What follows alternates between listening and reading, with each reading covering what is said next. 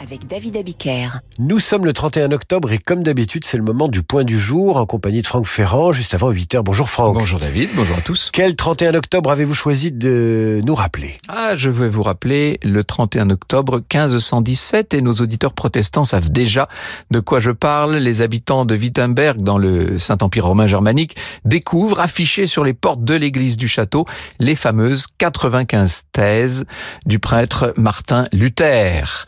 Euh, dans ces dans ces thèses, Martin Luther dénonce les scandales de l'Église, il condamne le commerce des indulgences et sans s'en douter, il est en train tout simplement de briser l'unité de l'Église et de fonder les bases de ce qu'on va appeler la réforme. Martin Luther est d'ailleurs excommunié trois ans plus tard. Bah oui, en 1521. Entre-temps, ces thèses se sont largement diffusées. Il faut vous dire qu'il y a une nouvelle invention qui s'appelle l'imprimerie et qui aide à cela.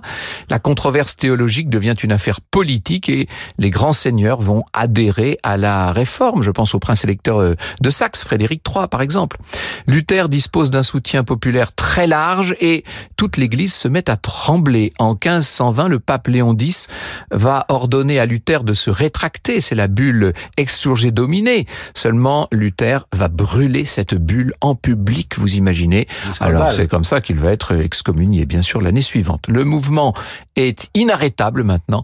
La réforme va convaincre les les seigneurs et cette date du 31 octobre 1517 est tout simplement la naissance, l'acte de naissance du protestantisme. Et on n'arrête pas non plus Franck Ferrand que vous retrouvez à 9h05 pour Franck Ferrand raconte à tout à l'heure.